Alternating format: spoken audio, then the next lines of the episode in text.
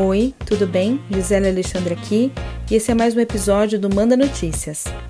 Antes da gente começar a tratar do assunto de hoje, eu quero agradecer muito a todos e todas que têm acompanhado esse projeto.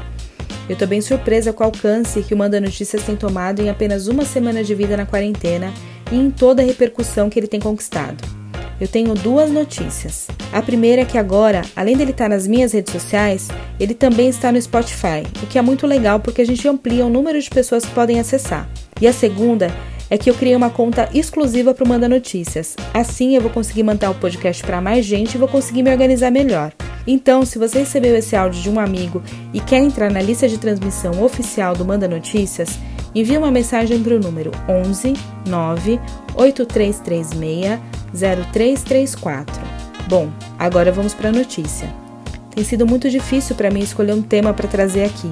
Eu tenho recebido muitas notícias falsas, notícias fora do contexto, e foi assim que surgiu a ideia do podcast, para a gente tentar dar um retorno para tudo isso que eu estava recebendo no meu WhatsApp. Mas hoje eu não tinha como abordar outro assunto senão o pronunciamento do presidente no dia 24 de março, terça-feira passada.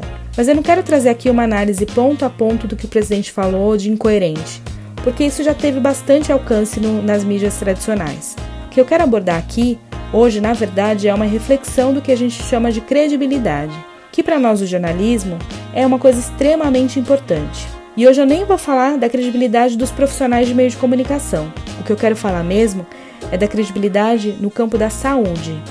Porque quando eu tenho que me preparar uma pauta falando sobre saúde, todo o conteúdo que eu produzo aqui para o Mandar Notícias não sai da minha cabeça. Eu pesquiso, olho os estudos, checo informação com especialistas, faço entrevista ou seja, eu procuro pesquisadores e profissionais da saúde que dedicaram anos para entender melhor de determinado assunto.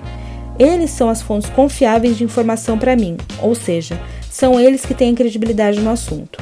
As afirmações ditas no pronunciamento do nosso presidente, além de desumanas, foram irresponsáveis porque colocaram em dúvida a credibilidade de dezenas ou se não de milhares de pesquisadores e profissionais da área da saúde. E mais do que isso, ele tentou descredibilizar as orientações da Organização Mundial da Saúde, um órgão ligado à Organização das Nações Unidas, que há décadas atua para garantir a todas as pessoas do planeta saúde no mais elevado nível.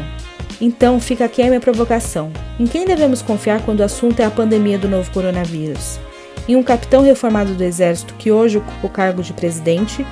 Ou em uma organização global que desde 1948 acompanhou todos os eventos relacionados à saúde no mundo? A fake news pode vir de onde a gente menos espera. Fica ligado. Beijo grande, fique em casa, vai passar.